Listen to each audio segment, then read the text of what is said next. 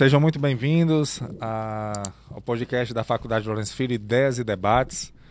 É, sempre às 12 horas, de 12 a 1 hora, todas as quintas-feiras. Nós agradecemos muito você que está nos acompanhando ao vivo. Lembrando que, ao terminar aqui a nossa, a nossa conversa, o nosso programa fica, o podcast fica gravado nas plataformas, todas as plataformas de áudio e também aqui no canal do YouTube da Faculdade Lourenço Filho. Sempre aqui com a professora Cris. Tudo bom, professora? Ótimo.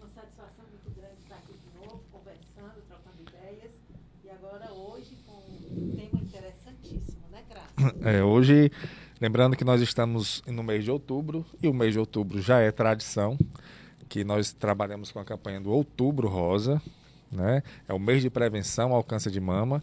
E estamos aqui com a mastologista, a doutora Desirê Castro, que era mastologista, e veio aqui conversar com a gente sobre esse tema tão importante tirar dúvidas, esclarecer alguns, alguns pontos nesse mês de, de outubro.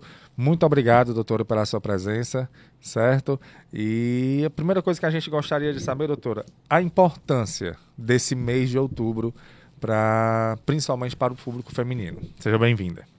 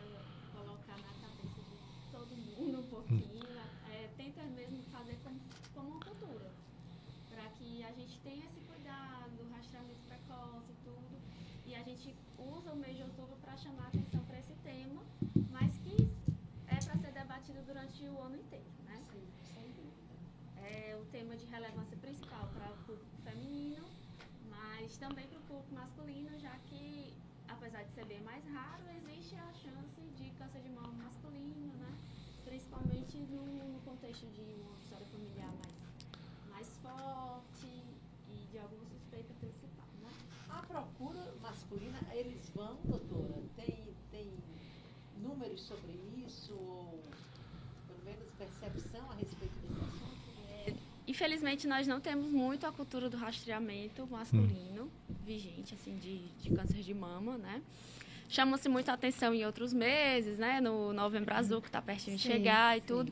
Mas para mama, realmente tem muito pouco, até porque o público é, não, não tem muito conhecimento, né? Que é tem o risco, tem a chance, né?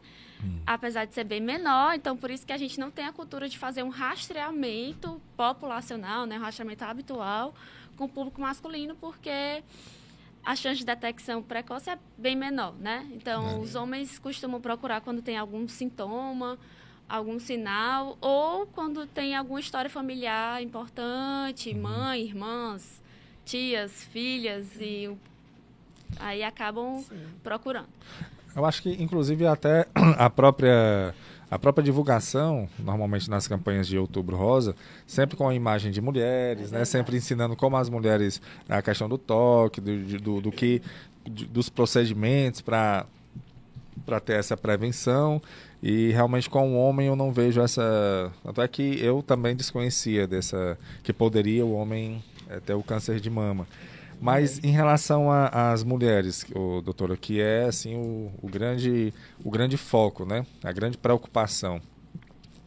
É, a partir de que idade a mulher poderia, ela, ela, ela, ela tem que entrar na rotina. É, né? assim, a partir de que idade ela começaria, vamos dizer assim, a se preocupar com, esse, com essa questão?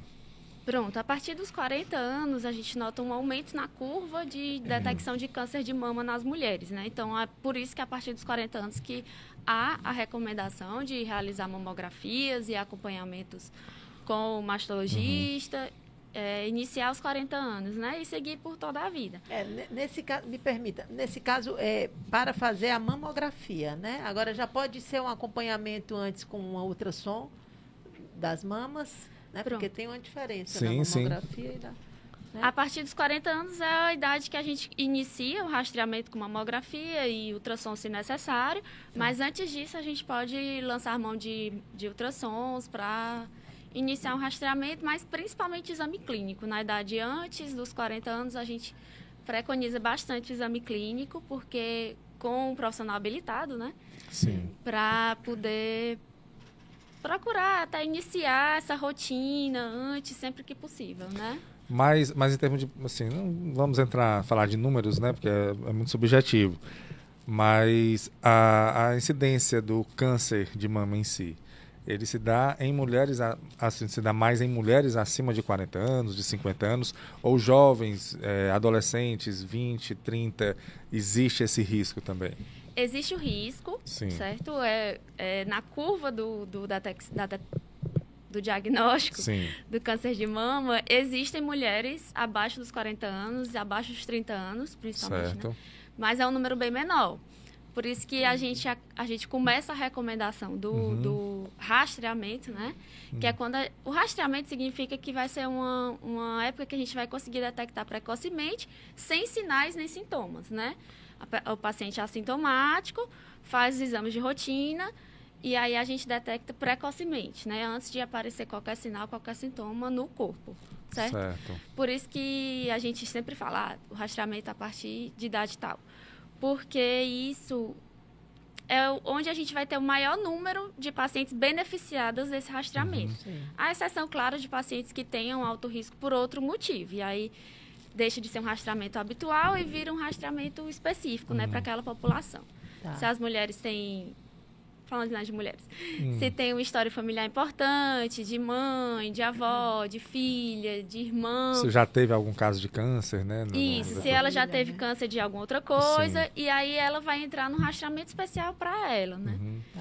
E aí que a gente começa em idades diferentes. Outra, outro ponto, é, rápido, Cris, eu sempre escuto as pessoas falando é a questão do, do toque, né? Do, do de você se auto é, é, investigar, né? Sim.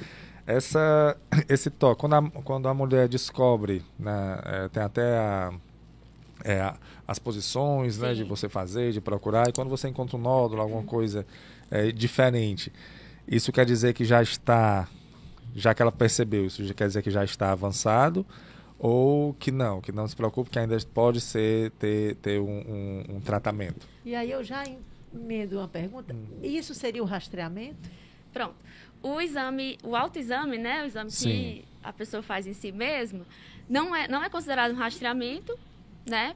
Porque acaba perdendo um pouquinho ali dos sinais e sintomas, né? O rastreamento precoce, né? Mas é importante a realização do autoexame, todas as mulheres, desde independente de da idade, independente né? da idade, para conhecer o seu próprio corpo, Sim, certo? Quando a gente tem esse empoderamento, né, de conhecer o próprio corpo, hum. a gente é capaz de detectar alguns algumas coisas mesmo iniciais, uhum. certo? Então, não significa que há alguma coisa avançada. Se você fizer todos os meses, como é a recomendação, você vai conhecer o seu corpo e aí, com isso, você vai ser capaz de detectar qualquer alteração bem inicial, certo? Sim. Não, não chega a ser um rastreamento, porque infelizmente a gente, a gente não conseguiu diminuir o, o a mortalidade hum. de câncer de mama com o autoexame, por isso que acabou de deixando de ser uma recomendação certo. de rastreamento. Uhum. Mas é uma recomendação. O rastreamento. Pronto. O rastreamento, pelo, pelo que eu é, entendi, é, deixa-me ver se, se eu, se eu Consegue explicar com outras é, palavras, é, não, isso, né? Isso, isso, eu entendi.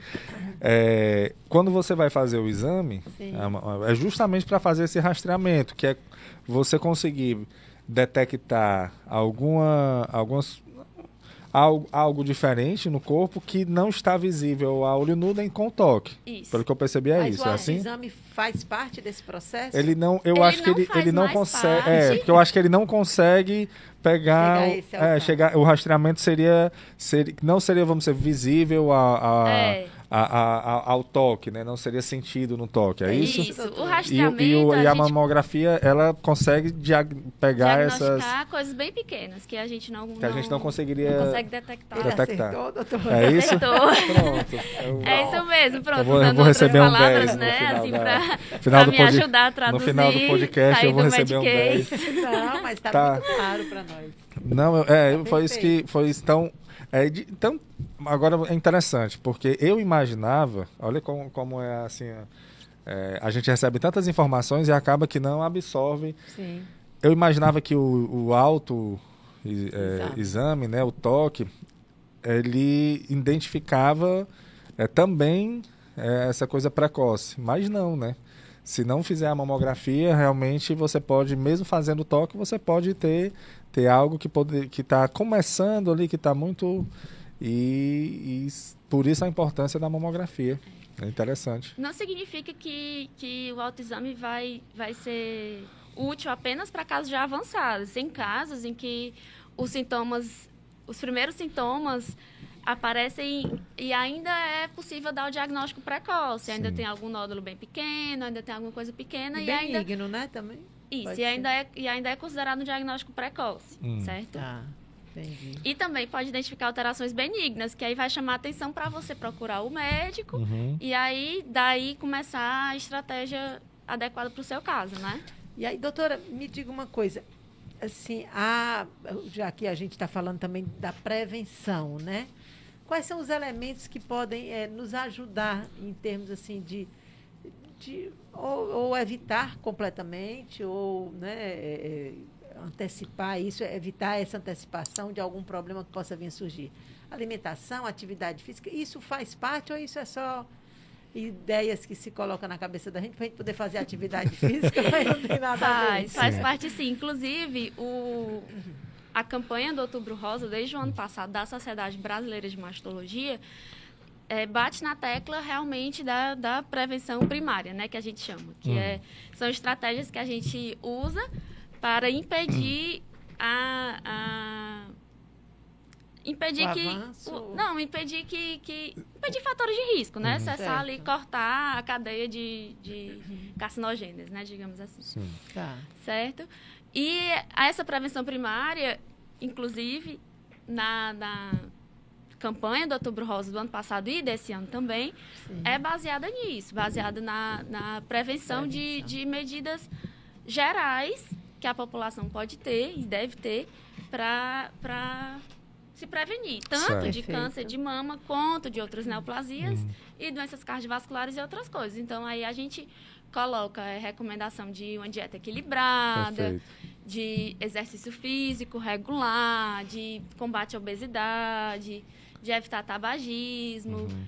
e, e, excesso e de álcool, né, também, uhum. certo. certo? Excesso de álcool, porque todas essas coisas têm potenciais de sim. formação de câncer e de outras coisas. Então a gente a gente usa sim esse esse e a gente quis como sociedade, né, quis trazer para o mês de principal conscientização, né, para uhum. chamar atenção que quanto antes melhor, né? O mote da campanha é esse, quanto sim, antes melhor. Quanto então, antes quanto melhor. antes a gente começar a, a lançar mão de estratégias de uma vida saudável para combate a doenças cardiovasculares e câncer. E também, quanto antes a gente começar a procurar um médico, um especialista, uhum. para fazer o rastreamento, né? Perfeito. Perfeito. É, é, interessante, Cris, a gente vem conversando com alguns profissionais, aqui a gente conversou com um profissional na área de, de, de educação física, né? E ele falando da questão da importância né, do, do dos exercícios, das atividades físicas regulares.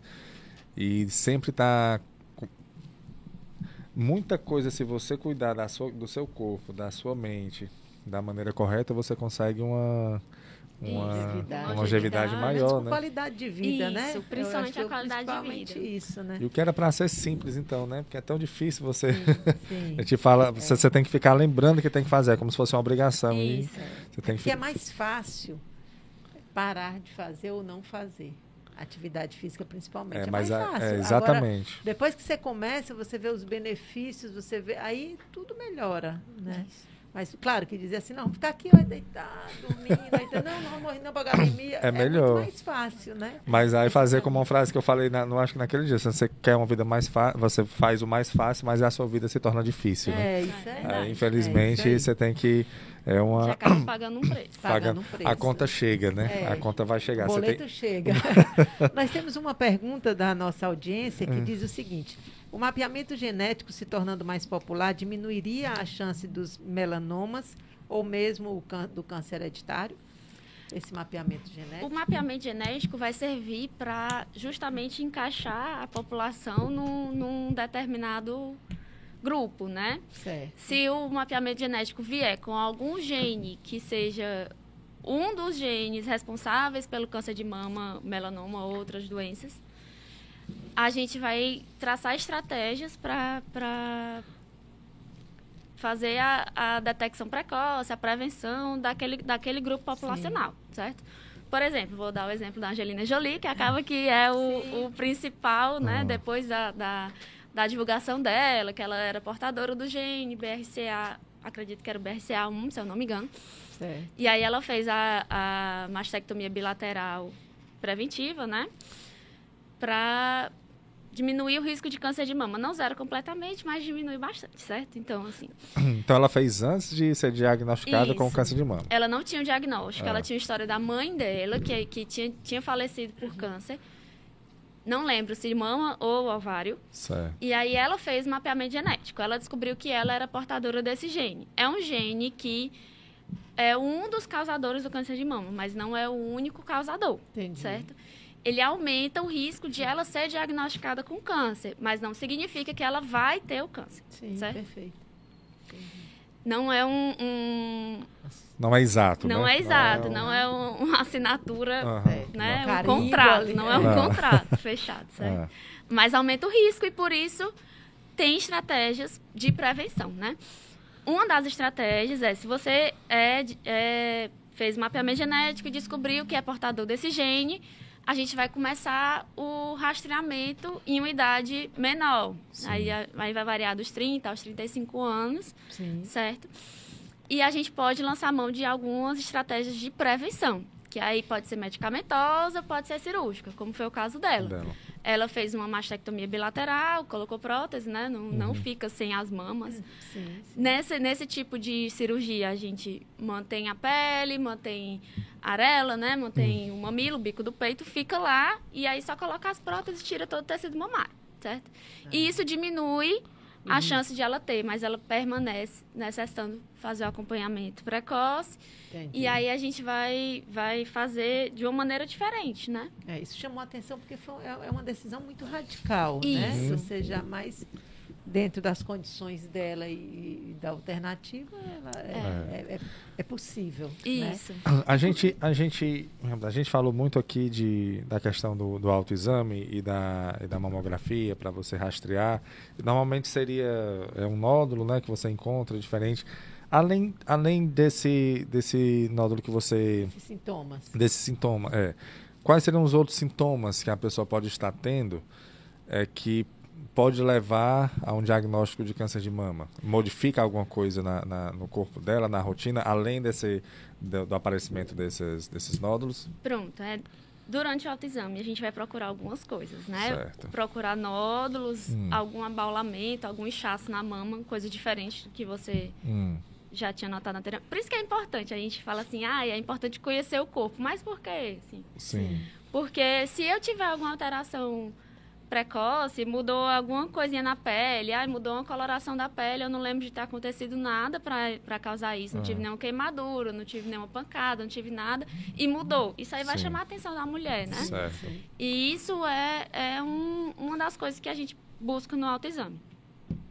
Outras coisas, alguma retração de pele, alguma areazinha de pele repuxada, ou é, saída de secreção pelo bico do peito, hum ou então alguma alteração no mamilo, mesmo, alguma coisa discreta. Aí, meu mamilo era normalzinho e agora ele está entrando um pouquinho, ou ele desviou um pouquinho para o lado. E eu notei isso. Isso ah. vai, vai ser um motivo para buscar o médico, né? Perfeito. Doutora, deixa eu lhe fazer uma pergunta assim, é, enquanto mulher, né? É, tem muito essa questão da vaidade. Sim. Né? Então, assim, é, onde, onde a senhora costuma atender, no seu consultório, enfim. Até que ponto vai esse nível da vaidade da mulher de de repente ela às vezes até pode perceber esses sintomas e de repente não, não vou não, porque de repente vai tirar minha mama e tal, eu não vou ter condição de de repente colocar uma prótese. Como é que funciona isso? Porque eu sei que as, as pessoas que eu, que eu já vi que, que foram acometidas né, de, do, do câncer de mamas e que venceram esse câncer, mas passa por um momento emocional além da doença o fator psicológico. Psicológico, né? Então, como é que é trabalhado isso, né? É, de mulher para mulher, né? Como é que é trabalhado isso em relação assim a, a senhora como médica, mastologista e vendo esse outro lado da sua paciente. Como é que funciona essa relação? Sim, o tratamento do câncer de mama, de todos os de todas as doenças deveria ser, mas a gente diz assim do câncer de mama porque realmente mexe muito com o psicológico. Hum. Ele tem que ser multidisciplinar, certo? Ele tem que ser baseado no, numa estratégia para cuidar da mulher tanto da saúde física, né, saúde da mama, quanto Sim, da saúde mental. mental. emocional também, certo? Uhum. Infelizmente a gente acompanha casos de mulheres que já acompanhei alguns casos que o parceiro deixa ou abandona, é né? Porque tem medo justamente do que vai, ah, vai mudar, o, o corpo dela não vai mais ser o mesmo, ou mesmo, ah, não, não, não tô pronto para ficar nessa relação, cuidando de uma pessoa doente, né? Assim. Hum. E não, não, não é isso que eu quero para minha vida. Não acontece do, do parceiro acontece. deixar. Infelizmente acontece. Aí não é parceiro, né? É, não Aí é, não parceiro. é parceiro. Exatamente. Mas acontece sim, infelizmente. Isso a gente ouvia mais antigamente, né? Mas infelizmente é, e eu acho ainda que isso acontece. é uma realidade nessas doenças mais né, é, trabalhosas, digamos assim, se a gente pode usar esse termo é, é, é, muito comum de, de, ver que às vezes a pessoa não está ali para chegar junto, né? Isso. No caso, como a gente está tratando de mama, eu acho que isso ainda fica mais ainda é forte porque o homem não consegue alcançar esse, essa importância que é para a mulher, né? Isso. isso. E na verdade também as mamas elas são órgãos sexuais, né? Faz Sim. parte da sexualidade feminina, né? Sim. Faz parte daquele desejo ali de amamentar. São, então, é, um, é realmente importantíssimo para a mulher. Hum. Não é só é. a parte estética, não. não, é, não é somente isso, né?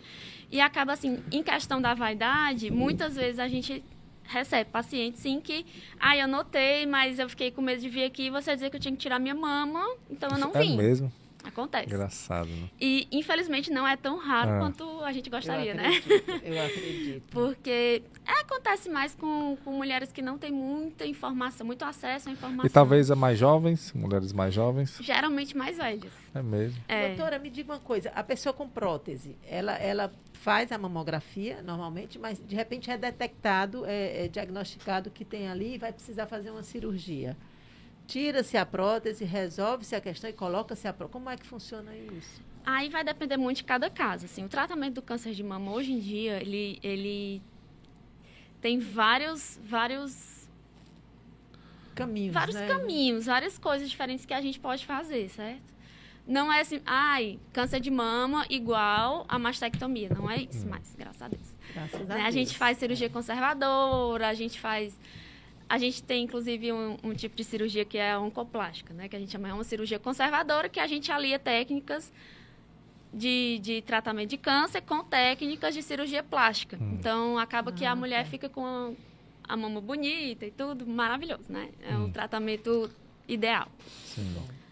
Não, infelizmente, não é viável para todas as mulheres, não é viável para todos os casos, mas... É viável financeiramente? Não, não tá... financeiramente, dependendo do diagnóstico mesmo. Tá. Certo? Depende certo. do, do se, se, o diagnóstico foi precoce, hum. ou da localização do tumor, uhum. depende de várias coisas.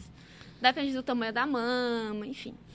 Mas também há a possibilidade de a gente fazer uma cirurgia tirando a mama inteira e colocando a prótese né? Ah, já faz no mesmo procedimento? No mesmo ou procedimento, depende ou depende do caso, né? Na verdade. Porque, assim, se for um, um, um, tumor muito grande, alguma coisa que a gente não conseguiu detectar precocemente, e a gente precisar tirar uma área de pele ou precisar tirar alguma área maior, aí a gente não consegue fazer, mas a gente pode fazer no segundo momento. Certo. certo? certo. E, e, é interessante é, colocar que tudo isso é preconizado pelo SUS. É, preconizado, é para ser realizado no SUS todas essas técnicas que eu falei, certo? Mas é para ser ou realmente é? Ah, sim. Hum. É, é realizado no SUS. Tem, a gente tem serviços é, no, no Ceará, no, em todo o Brasil, que hum. faz esse tipo de, de tratamento. Perfeito. Sim. É que pode ser a demanda é que é grande demais. Deve ser alta e aí existe, urgência, né? é, existe a, a demora, né? Que no caso em todo, em todo serviço público é, existe a, essa... Em todos os é, casos, né? Gente, em todos os casos. No, no, no, consultório particular, você quer ir logo para uma consulta, não, só daqui a dois meses, três meses, também acontece. É, sim, sim. Verdade. Então, a, a gente consegue sim fazer. No, no lugar onde eu fiz residência, terminei esse ano, né? Hum. Eu fiz no Hospital Geral de Fortaleza e lá a gente fazia. A gente fazia Doutora, e aí bastante. sempre eu tenho curiosidade sobre isso, né? Assim, decidi ser médica, né? E por que escolher essa área? Aí, inclusive, a gente, antes de começar, a gente estava até conversando. Doutora, a senhora é ginecologista? Porque tem muito na cabeça da gente de achar mastologista que é ginecologista. a ginecologista pode ser mastologista. Uma coisa não está atrelada à outra, né? E por que escolher a, essa especialidade, né? Assim, como é que... Eu sou curiosa nessas coisas. acho. É, assim, para ser mastologista, a gente tem dois caminhos né, principais, ou pela ginecologia obstetrícia, ou pela cirurgia geral. Eu escolhi pela cirurgia geral, fiz ah, cirurgia geral tá. aqui no JF, bem pertinho de onde a gente está. E depois fiz mastologia, certo? A decisão pela mastologia foi feita assim no finalzinho da faculdade já, um pouquinho antes do internato, né, que é o período que a gente convive mais com, com pacientes finalmente, Sim. né? Que é a parte prática mesmo, que é feita ali nos dois últimos anos da faculdade. Mas um pouquinho antes disso, eu passei por uma, por uma disciplina optativa, né? De mastologia, e eu gostei muito, Olha né? É, era ministrado pelo Dr. Luiz Porto, que é um expoente na área, né? E ele falava com tanta paixão que aquilo ali me, me estimulou, né? Ficou, também. acendeu ali a luzinha, hum. né? Não foi... Não foi naquela hora que eu decidi, mas acendeu a luzinha ali da, da, dessa possibilidade, né? E acabou que, no final das contas, foi isso mesmo. Que bom, que legal. Isso, isso é, sua fala nos remete assim, a várias coisas. A gente teve também um professor, no dia do professor, a gente teve um, um entrevistado aqui, remete à importância do papel de um professor, Sim. né? E aí você vê uma, uma, disciplina optativa, que às vezes a pessoa bota nos 45 é. tempo aqui para completar ali uma carga horária, fez a diferença. Isso. Fez a diferença. É. Interessantíssimo isso. O, o, doutora, em relação a. Depois que tem o diagnóstico, depois que que o, o, profissional que está acompanhando ele começa a, a, a, traçar como vai ser o tratamento, né? Eu sei que depende de casos, existem casos e casos, mas assim, normalmente, com quanto tempo uma pessoa que dia, diagnosticada precocemente, certo? Estamos falando aí de, de, um diagnóstico precoce, que é aquele que tem quanto mais precoce, mais chance de, de um resultado positivo, né, no Sim. final. É, com quanto tempo é, o tratamento finalizaria positivamente? Pronto, aí, como você mesmo falou, né, depende de cada caso, né, porque tem o tratamento do câncer de mama, ele, ele é feito com base em três coisas que podem ou não ser realizadas, né? Depende de cada caso. Tratamento medicamentoso, hum. tratamento cirúrgico e a radioterapia, certo? Tratamento cirúrgico e a radioterapia são tratamentos locais e o medicamentoso é um tratamento sistêmico. Então, vai depender de cada tipo de tumor. Tem tumor que a gente faz a cirurgia e não precisa fazer nada de medicamento, tem tumor que a gente faz a cirurgia, faz medicamento e faz radioterapia. Tem tumor que a gente tem terapias-alvo, que a gente chama, que são terapias específicas para aquele subtipo, que aí a gente faz um tratamento um pouquinho mais prolongado, dependendo de cada caso. E tem tumores hormônio positivos, né, que são os mais comuns, que a gente lança mão do uso de hormonioterapia por um tempo mais prolongado. E aí, assim, varia de 5 a 10 anos. Então, até a gente gosta mesmo dá de falar. continuidade ao é, dar continuidade com esse, com esse comprimido. É um comprimido uma vez por dia que ela vai Aí, aí não há necessidade de, de cirurgia? Aí depende. Hum. Mas geralmente o, a base do tratamento é cirúrgico. É ciru...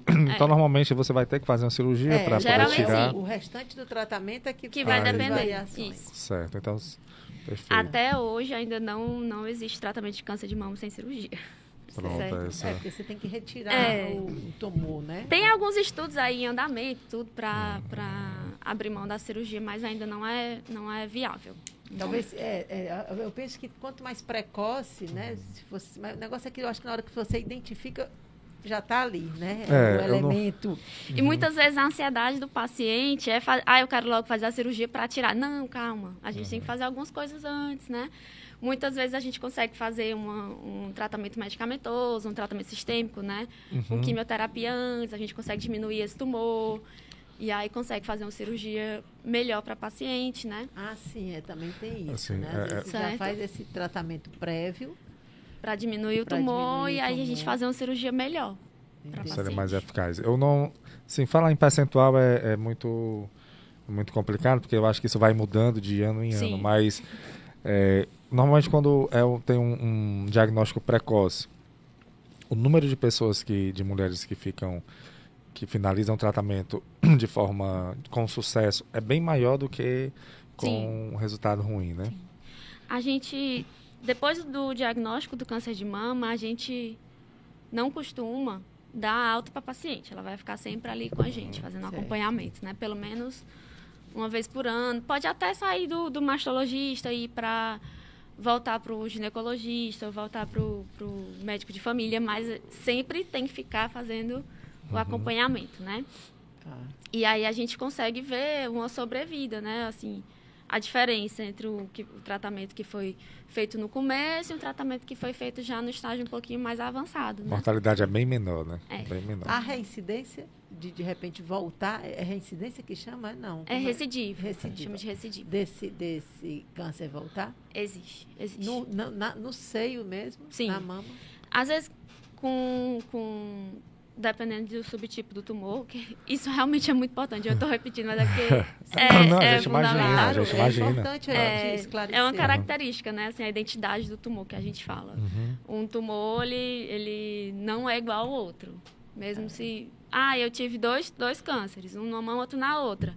Mas eles não necessariamente são iguais. São iguais. É importante Geralmente gente, eles são diferentes. Né? E é importante a gente também deixar isso muito claro, doutora, porque a cabeça da gente faz um terror na, na nossa Sim. vida, né? Então, assim, eu acho que eu, como algumas outras mulheres, eh, em alguma situação, de repente, assim, não, teve alguma coisa aqui, nós vamos investigar mais um pouquinho. Na hora que você até descobrir que não tem nada, minha gente, dá vontade de ser, ser pira, é. né?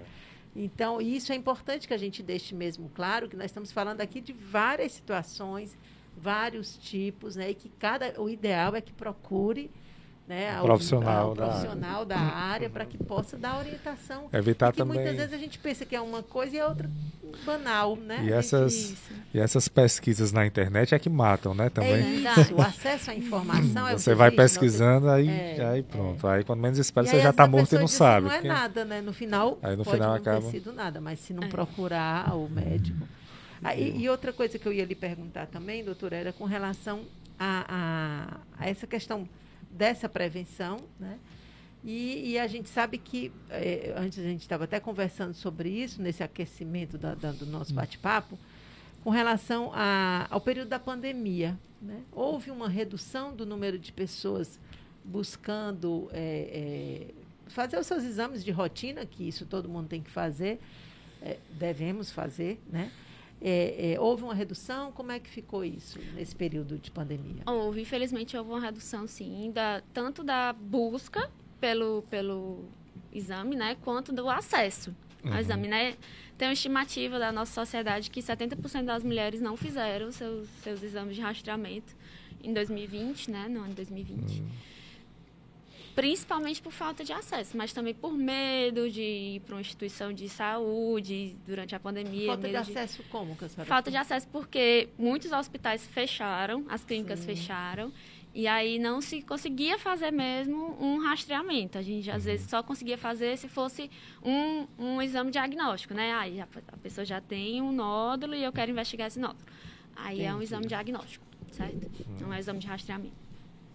E aí, às vezes, só conseguia fazer nesses casos, porque ou as coisas estavam fechadas porque não podiam funcionar pelo lockdown e tudo, ou porque estavam ocupadas com pacientes Sim. de né, Covid. De COVID. Né? E aí a gente, infelizmente, não conseguia é. né, dar, dar, o, o, o, dar acesso aos exames para é. todo mundo. Isso é uma coisa muito interessante, porque, é, é de fato tem coisas que a gente chega e diz assim, não, peraí, isso foi ano passado ou foi...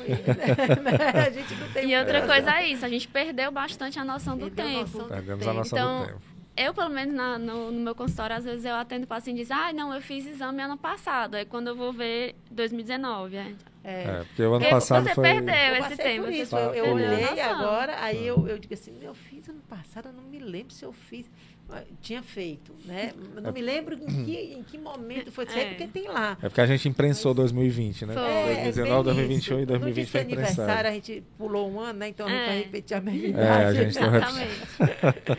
mas, é mas, doutora, e a, a, gente falou aqui sobre o tratamento precoce, né? De como ele facilita é, tanto o diagnóstico precoce, o, o tratamento em si e o resultado, né? Que normalmente a mortalidade é bem menor. E tratamento e diagnóstico tardio? É, é o contrário? A mortalidade é maior do que o, o, o sucesso no tratamento? É, infelizmente sim. É. É, inclusive, voltando à questão da pandemia, a gente perdeu o diagnóstico precoce e muitas vezes a, agora a gente está tendo acesso a mulheres com tumores já bem grandes, de difícil tratamento. Assim que você falou que diminuiu a procura, deve ter aumentado esse ano, a conta chegou, né? Deve, esse ano deve ter No final do ano aumentado. passado e esse ano a gente está recebendo essa conta. Poxa né, vida. Infelizmente. E aí o tratamento dificulta, né? Você tem É. um êxito positivo. Aí muitas vezes a gente já pega pacientes com tumores que não são operáveis Então, ou que já estão avançados, né? Assim, já Metástase, tem já. metástase, é. Que também acontece mesmo em, em casos normais, né? Assim, pacientes jovens geralmente não, não fazem esse rastreamento, né? Uhum. Só procuram quando já notam alguma coisa. Alguma diferença. E aí, infelizmente, os tumores podem ser mais agressivos e aí já ter alguma metástase. Uhum. Fora, fora, fora o, o seio, né? Que é, como você falou, que dá para ver pelo, pela mudança, é, assim, mudança física, né? É Perceptível. Tem alguma coisa além da, dessa mudança física no seio que o corpo da mulher sente? Já algumas náuseas, problemas de pressão, al- al- algo, né? Algo que, que ela um cansaço maior, uma, sabe? Existe algo que dores de cabeça, não sei, mas algo sintomas além do, do, do detectável no, no, no seio, na mama da, da paciente, Infelizmente, o câncer de mama geralmente é assintomático. silencioso. É, silencioso. Meu Geralmente nem na mama você Ah. tem nada, né? Mas algumas vezes a gente recebe pacientes que começaram os sintomas por dor de cabeça, por alguma outra coisa, que aí infelizmente já era algum sinal de, de metástase, né? E Hum. acabou investigando esse essa dor de cabeça, diagnosticou chegou alguma ao- coisa no, no sistema nervoso central e aí foi descoberto que, que vinha da mama, né? Isso E- acontece, não, não é é raro. Não. É como se fosse a né? causa, né? A causa É, da dor de cabeça. vem- Então, mas isso acontece talvez quando o, o tumor já está mais já avançado. está mais avançado. Infelizmente. Doutora, a reposição hormonal, ela tem alguma ligação com essa questão da, da- das mamas, do câncer de mama? Pronto, a reposição hormonal, ela pode aumentar o risco de câncer de mama, né? O risco relativo de, do diagnóstico de câncer de mama, sim. Por isso que ela tem que ser, tem que ser prescrita, bem avaliada, depende da paciente, né? Tem que ter um, uma anamnese prévia, né? Sim. Anamnese, assim, conversar com a paciente, saber os fatores de risco, se é tabagista, idade, obesidade, história familiar, tudo isso. E tem que ser acompanhado de perto, né? Certo. Para poder pode ser prescrito, não significa que, que ninguém deve fazer reposição hormonal, não é isso. Sim, certo? sim. Mas Até tem que ser bem que É uma avaliado. realidade muito presente, Isso. né? essa questão Bem avaliado e fazer um segmento bem feito, né? Assim, qualquer coisa, volta lá pro seu médico, saber se está tudo bem, né? É porque Uso- a Não- reposição hormonal também tem riscos, né? Isso, exatamente. É, O então, uso, então- já pegando nessa linha aí, né, de, de pode- coisas que podem causar, o uso é, prolongado de anticoncepcional pode acarretar algum... Também é Algum outro, problema? outro fator que a gente sempre investiga, né, no, no- nessa- durante essa anamnese e também já tem sido feitos vários estudos. Não, não tem um, um número exato assim do aumento do risco, mas acredita-se que sim. né, porque Mas não é o nada hormônio- exato ainda. Isso, é uma coisa muito Na exata. verdade, tudo que envolve anticoncepcional existe um certo... Isso, um, um- é um- difícil. é, um certo... Um certo é, é, umas dúvidas, né? Isso. Existem é, certas é, dúvidas. eu acho que isso leva àquela nossa, aquela fala anterior, onde a gente diz assim, sempre tem que procurar o profissional da Isso. área, né? Uhum. Porque nem pode fazer a reposição hormonal depois de uma determinada idade, você começa a fazer a reposição hormonal de maneira indiscriminada, nem o uso do anticoncepcional de maneira indis- é, indiscriminada. O ideal é que tenha a prescrição médica. Não é uma receita possa. de bolo, né? Não é uma receita Não de é. bolo, é cada caso é um caso. Na verdade, eu acho que é, o corpo humano, né? Eu, eu, eu, não- eu não sabia muito bem quando eu fui fazer vestibular, que eu sou do tempo do vestibular, né? Eu não sabia muito bem o que é que eu queria, mas eu tinha certeza do que eu não queria. Então, a área de saúde era uma que eu não também. queria. Já É, porque sabia, eu sou né? muito assustada, então eu já ia ficar toda... Bom, pelo amor de. Deus, não dá para mim. Mas é, teu irmão que é médico, então aprecio muito essa, essa. Tem na minha família tem médicos também e tal. E, e, e, uma das coisas que mais, assim, eu, eu tinha esse cuidado, não sei nem porque que eu entrei nisso. Mas agora vai ter que continuar, porque começou. começou, agora, agora eu tô curioso. É. Mas tô eu curioso. acho que eu me lembro mais. nem dessa, gente. Eu é. acho que, na verdade, era para entender assim. Para a própria médica, como é que funciona isso? Essa, essa adia sempre a ida ao médico? Como é que funciona essa questão? Olha, assim, a é engraçado isso que você falou, porque assim, quando a gente começa a fazer lá pelo quarto semestre, quinto semestre, que começa o ciclo clínico que a gente fala, hum. a gente começa a estudar as doenças mesmo. Sim.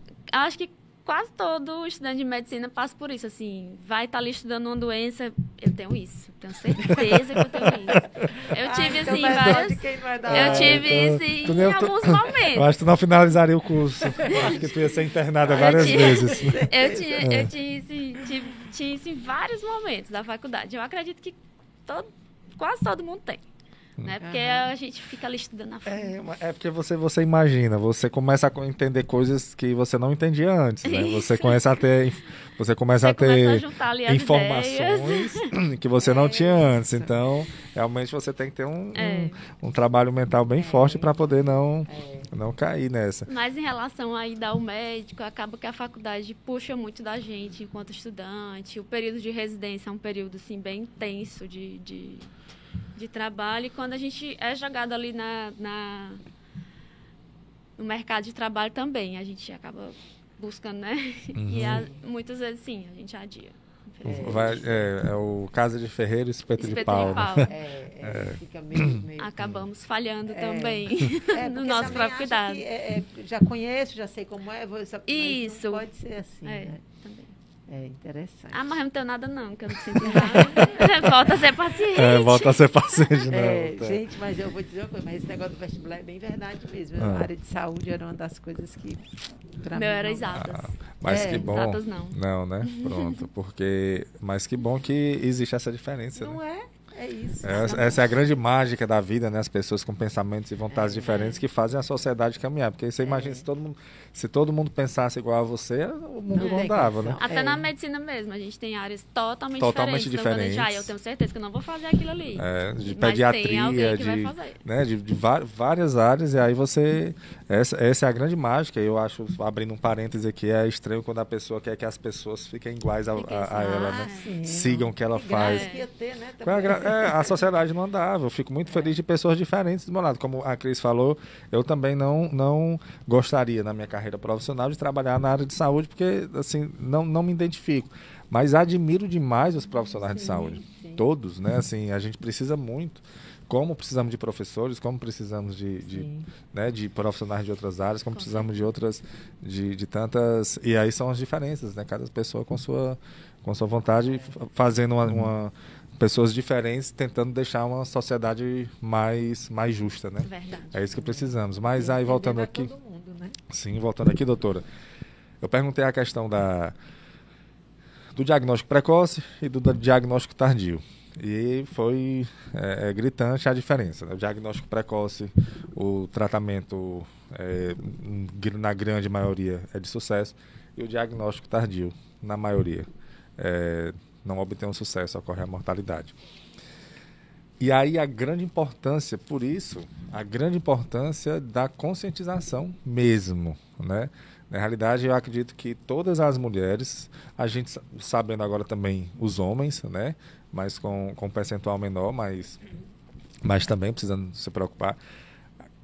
Todas as mulheres deveriam ter esse cuidado, realmente, porque se o diagnóstico precoce resolve, na, na grande maioria das vezes, então acho que é uma obrigação é, das mulheres fazerem esse, esse, esse diagnóstico. E realmente, existe algum estudo é, que diminua a idade para isso, porque as pessoas elas são muito, muito é, tendenciosas a seguir, a, a não entender mais o, exatamente o porquê daquilo, mas não, se está todo mundo fazendo, vamos fazer, né?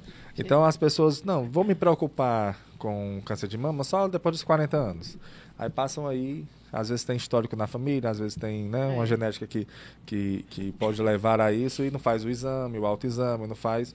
Isso pode levar a um problema maior no futuro. Existe alguma, de alguma forma, se a mulher, antes dos 40, ela quiser fazer uma mamografia, ela pode fazer? Sim, existe. É, é, teria algum problema? Teria, mesmo sem ela ter um, um, nenhum sintoma, mesmo sem mais assim por prevenção, mesmo precaução?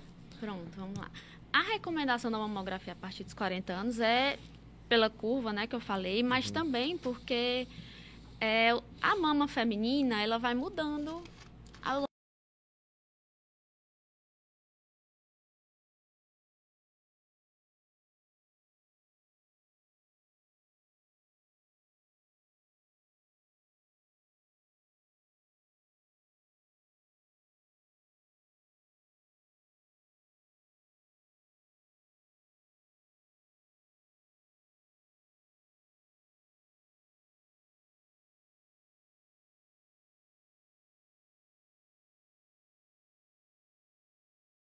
antes dos 40 anos, a gente não recomenda fazer a mamografia hum.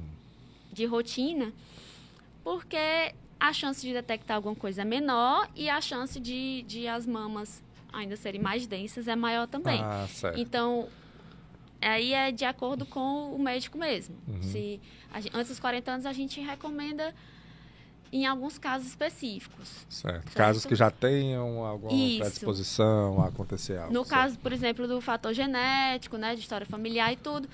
Na história familiar, a gente pega, por exemplo, se tem uma mãe, uma irmã ou uma filha com diagnóstico de câncer de mama, a gente muda a idade para o início da mamografia, uhum. certo? Uhum. Por exemplo, se a mãe teve diagnóstico aos 50 anos e uma irmã ah, teve perfeito. diagnóstico aos 40, ah. a gente vai aquela paciente, a gente vai iniciar a mamografia mais cedo, 10 anos antes do diagnóstico do, mais, do, precoce, mais precoce, né? Do parente próximo. Então seria a que teve 40 anos, a gente iniciaria com 30. Com 30 é. E outra coisa também é que até hoje, ainda no SUS, o, a recomendação de, de, de rastreamento hum. populacional é a partir dos 50 anos e a mamografia seria feita a cada dois anos, né? Isso aí é por estudos populacionais Sim, mesmo, né? Para é. poder dar acesso a todo mundo, né? Sim. né? Ter, Agora, ter doutora, o exame. É, é, precisa, é, no caso, a mamografia a partir do, do, dos 40, mas antes pode fazer a ultrassom mamária. Pode, né? pode fazer a ultrassom, aí pode fazer... depende da, da idade. Depende, depende do, do hum. que o seu médico vai qual sugerir, a, né? Qual a diferença da ultrassom mamária para mamografia? Ah, é, perguntas de homem. É, Deixa, porque... vai ele fazer uma mamografia para ele é, não, Pois é, a não, diferença assim, da mamografia para ultrassom. Prática, né? Assim, ah. de diagnóstico mesmo. A mamografia consegue ver algumas alterações que são ainda mais precoces do que nódulos, né? Que certo. são as microcalcificações. Que elas ficam mais difíceis de ver naquelas pacientes que têm as mamas densas, né? Como eu falei, certo? Sim porque o tecido mamário acaba encobrindo ali algumas coisas uhum. e aí também dificulta um pouquinho, né? Mas só se consegue ver essas microcalcificações no, no comecinho pela mamografia. Certo. Então, mesmo que a mama ali seja densa, eu não vou deixar de fazer uma mamografia uhum. nessas pacientes, porque eu vou perder a oportunidade de encontrar essas coisas, né? A ultrassom já consegue ver outras coisas, consegue ver nódulos, consegue ver cistos. Cistos não, não são fator de risco para câncer de mama, mas ajuda a mulher né, a descobrir uhum. o que é que está uhum. acontecendo com ela. É né? Consegue ver algumas calcificações se forem já um pouquinho maiores, mas existem nódulos que a gente não vê na mamografia e, e vê é na ultrassom. Mas existe algo que não vê na ultrassom e vê na mamografia? Existe, que são as microcalcificações, que geralmente hum. a gente só consegue ver na mamografia. Então, normalmente é. se trabalham em paralelo. Isso, a né? gente trabalha em paralelo. Pede os dois, né? É.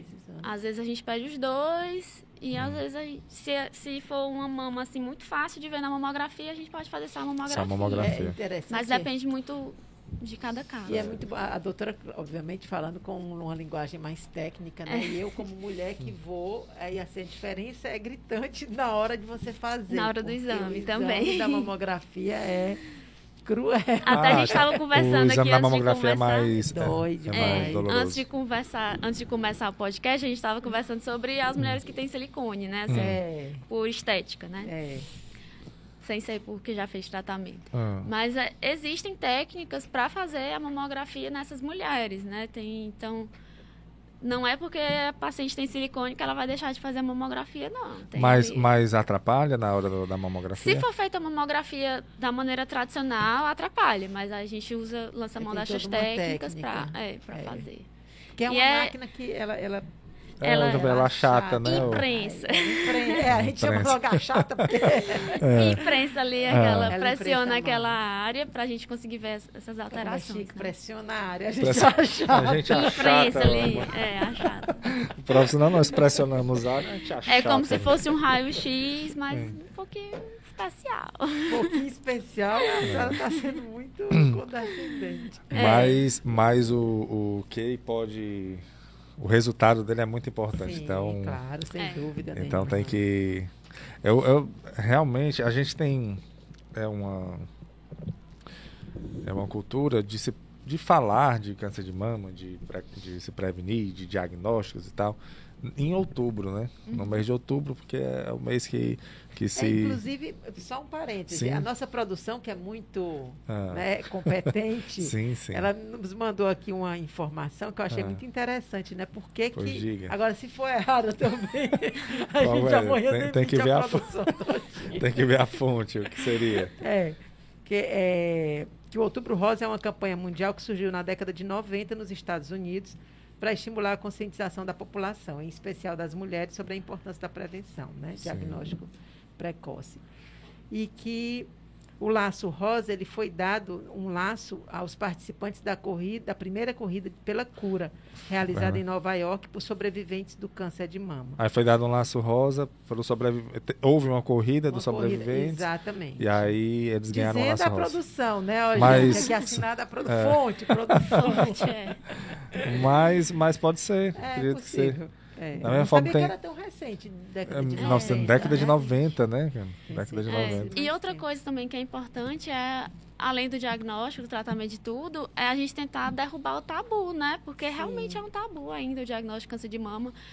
Como eu falei, né? Alguns parceiros abandonam as mulheres e tudo. É terrível. Mas existem aí aqueles parceiros que ficam ali juntos, Com vão para todas as certeza. sessões, tem tudo. Com certeza. E existe vida além do câncer, né? Assim, Claro.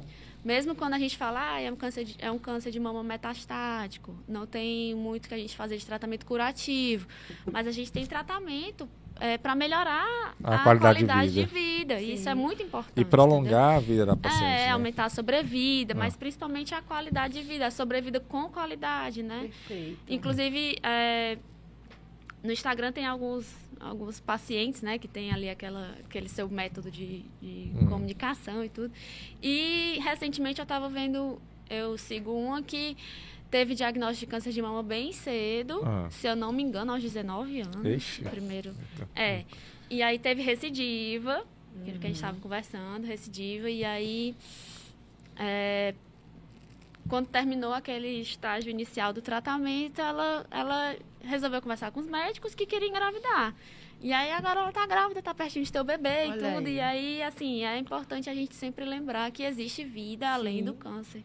De mama, né? Porque é o meu É. foco, Sim, mas de sim. todo o De câncer. todos os câncer. Não, E eu- e, e que, e que a, a medicina está muito avançada, Tá. né, doutora? Sim. Então, assim, há possibilidades de. Que é uma coisa também que a gente é, vê muito relacionada a- ao tratamento de câncer, de uma maneira geral, mas o foco nosso aqui é o de mama.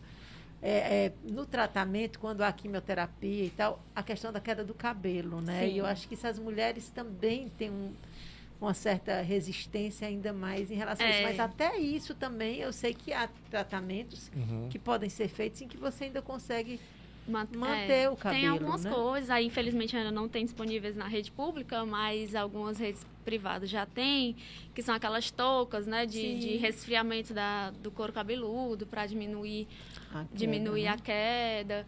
Ou mesmo, nem todas as mulheres vão precisar fazer quimioterapia, né, como eu falei, nem Sim. todas as mulheres vão, vão ter esse problema. Hum. Mas é, existem também métodos para melhorar a autoestima mesmo careca, né? Sim, É, tem sim. os de lenços, tem os de perucas, tem Sim, perucas sim. assim bem. E depois o cabelo volta a crescer, né? E o cabelo volta, volta a crescer. Crescer. Então é um período, é um tratamento é um que a pessoa está fazendo. Exatamente. Eu acho que e quando você está passando por isso, eu acredito que você vai aceitando mais, porque eu acho que quando você tem é, quando passa pela sua cabeça alguma situação que você pode perder a vida, a, outras coisas talvez fiquem, você consiga aceitar é, mais, mais né? Você é. aceita mais fácil. E, como a Cris falou, hoje a medicina está muito avançada e antigamente que um diagnóstico de câncer era quase um, um, um atestado, morte, uma sentença é. de morte, hoje não, né? Não só o de mama, mas outros cânceres, você não foi diagnosticado com. É. Aí, existem tratamentos, existe, e está aí as pessoas. Eu é, vivo com o câncer, né? É, Sim. É isso mesmo. Então. É. E a gente está indo assim já no, nos finalmente do nosso, do nosso programa. Sim. E uma coisa que eu acho importante que a gente, embora a gente esteja no finalzinho do mês de outubro, né? Hoje, que dia é hoje? 20, hoje é 28. 28, 28. Já estamos chegando perto. Estrategicamente, nós trouxemos esse programa no final do mês de outubro, lembrando que que não precisa esperar outubro para fazer não, isso, não. que é sempre, é a qualquer momento. Então, que o outubro rosa seja o novembro rosa, o dezembro, enfim. Que é sempre tempo. Então, é, a sua mensagem final, doutora, de conscientização para os nossos ouvintes e telespectadores, assim, sobre Pronto. essa consciência, além de, para além de tudo que nós conversamos aqui. Pronto, ah, puxando um pouquinho uma fala da presidente da Sociedade Brasileira de Mastologia Seccional Ceará, né? Ah. Ela falou que durante, assim, as campanhas que a gente faz no Outubro Rosa, elas podem ser trazidas para o ano todo. Então ela falou, ah, eu, o nosso desejo é que Outubro Rosa seja o ano inteiro, porque é, por, elas fizeram, a sociedade fez um, um alguns campanha algumas, algumas estratégias em alguns lugares e aí acaba conseguindo, consegue algumas mamografias gratuitas, né? Consegue um atendimento ali a uma população que não tinha acesso por algum motivo, por filas muito grandes ou por algum motivo, algum outro motivo. E aí acaba que a gente consegue diagnosticar muita coisa nessas campanhas, né? Uhum. E essas campanhas não necessariamente são feitas em outubro. Então vamos trazer o outubro rosa para o ano inteiro, né? uhum. né? Perfeito. É, tentar criar esse hábito nas pacientes que nas pessoas que possam né não uhum. pacientes nas Sim. mulheres também chamar atenção para os homens né Sim. chamar atenção para a adoção de estilo de vida saudável Sim. né combate à obesidade combate ao tabagismo né tudo isso vai vai aumentar a nossa qualidade de vida Com e certeza. nossa com é certeza. Eu, então, vamos, vamos finalizar. Eu gosto de finalizar com frases. Sim, ele está tão, ele eu tá gosto. tão poético. Vamos é, lá. Eu gosto de finalizar com frases. Então, outubro, em relação ao outubro rosa, o outubro está finalizando, mas a vida vai sempre continuar. Olha, é com essa. gostei, gostei. É com essa frase que encerramos o nosso Sim. podcast de hoje. Muito obrigado, doutora Desir. Muito obrigado mesmo. Espero que é, as pessoas que nos assistiram e que irão nos ouvir né, no, nas nossas plataformas de áudio e no canal do YouTube é, tenham tirado algumas dúvidas e se conscientizaram também que esse é o objetivo principal. Façam, façam o, a mamografia, né? façam o autoexame. Exame. Realmente eu acho que isso é, o, é, é a grande é a grande é a grande mensagem sim, que a gente sim. poderia deixar. E também a doutora pode Se deixar conhece, o né? seu contato, né, doutora? Tem um contato? Um Instagram. Você pode encontrar? Como é que eu tenho um Instagram, é desirre.mastologia, né? Que eu vou. Hum. A gente tenta alimentar ali um pouquinho, ainda está um Perfeito. pouco fraco, mas. está ótimo. Está ótimo, então. Pois, mais uma vez, obrigado, doutora. Muito obrigada pelo convite, gente. Foi um prazer mesmo, assim, mas tentei trazer algumas coisas. Eu sei que algumas coisas ficam difíceis de ser entendidas com a linguagem, não, mas, mas foi, vocês não, conseguiram foi, foi me perfeito. ajudar a traduzir. Foi, foi ótimo. Bom, foi bom. ótimo. Obrigada. Muito obrigado. Obrigada. Obrigado a você que nos acompanhou. Lembrando que nosso podcast Ideias e Debates é de 12 às 13 horas, todas as quintas-feiras. E Assim que finaliza, estamos disponíveis no nosso canal da Faculdade Lourenço Filho no YouTube e também nas plataformas de áudio Ideias e Debates, um podcast da Faculdade Lourenço Filho. Até o próximo. Até mais.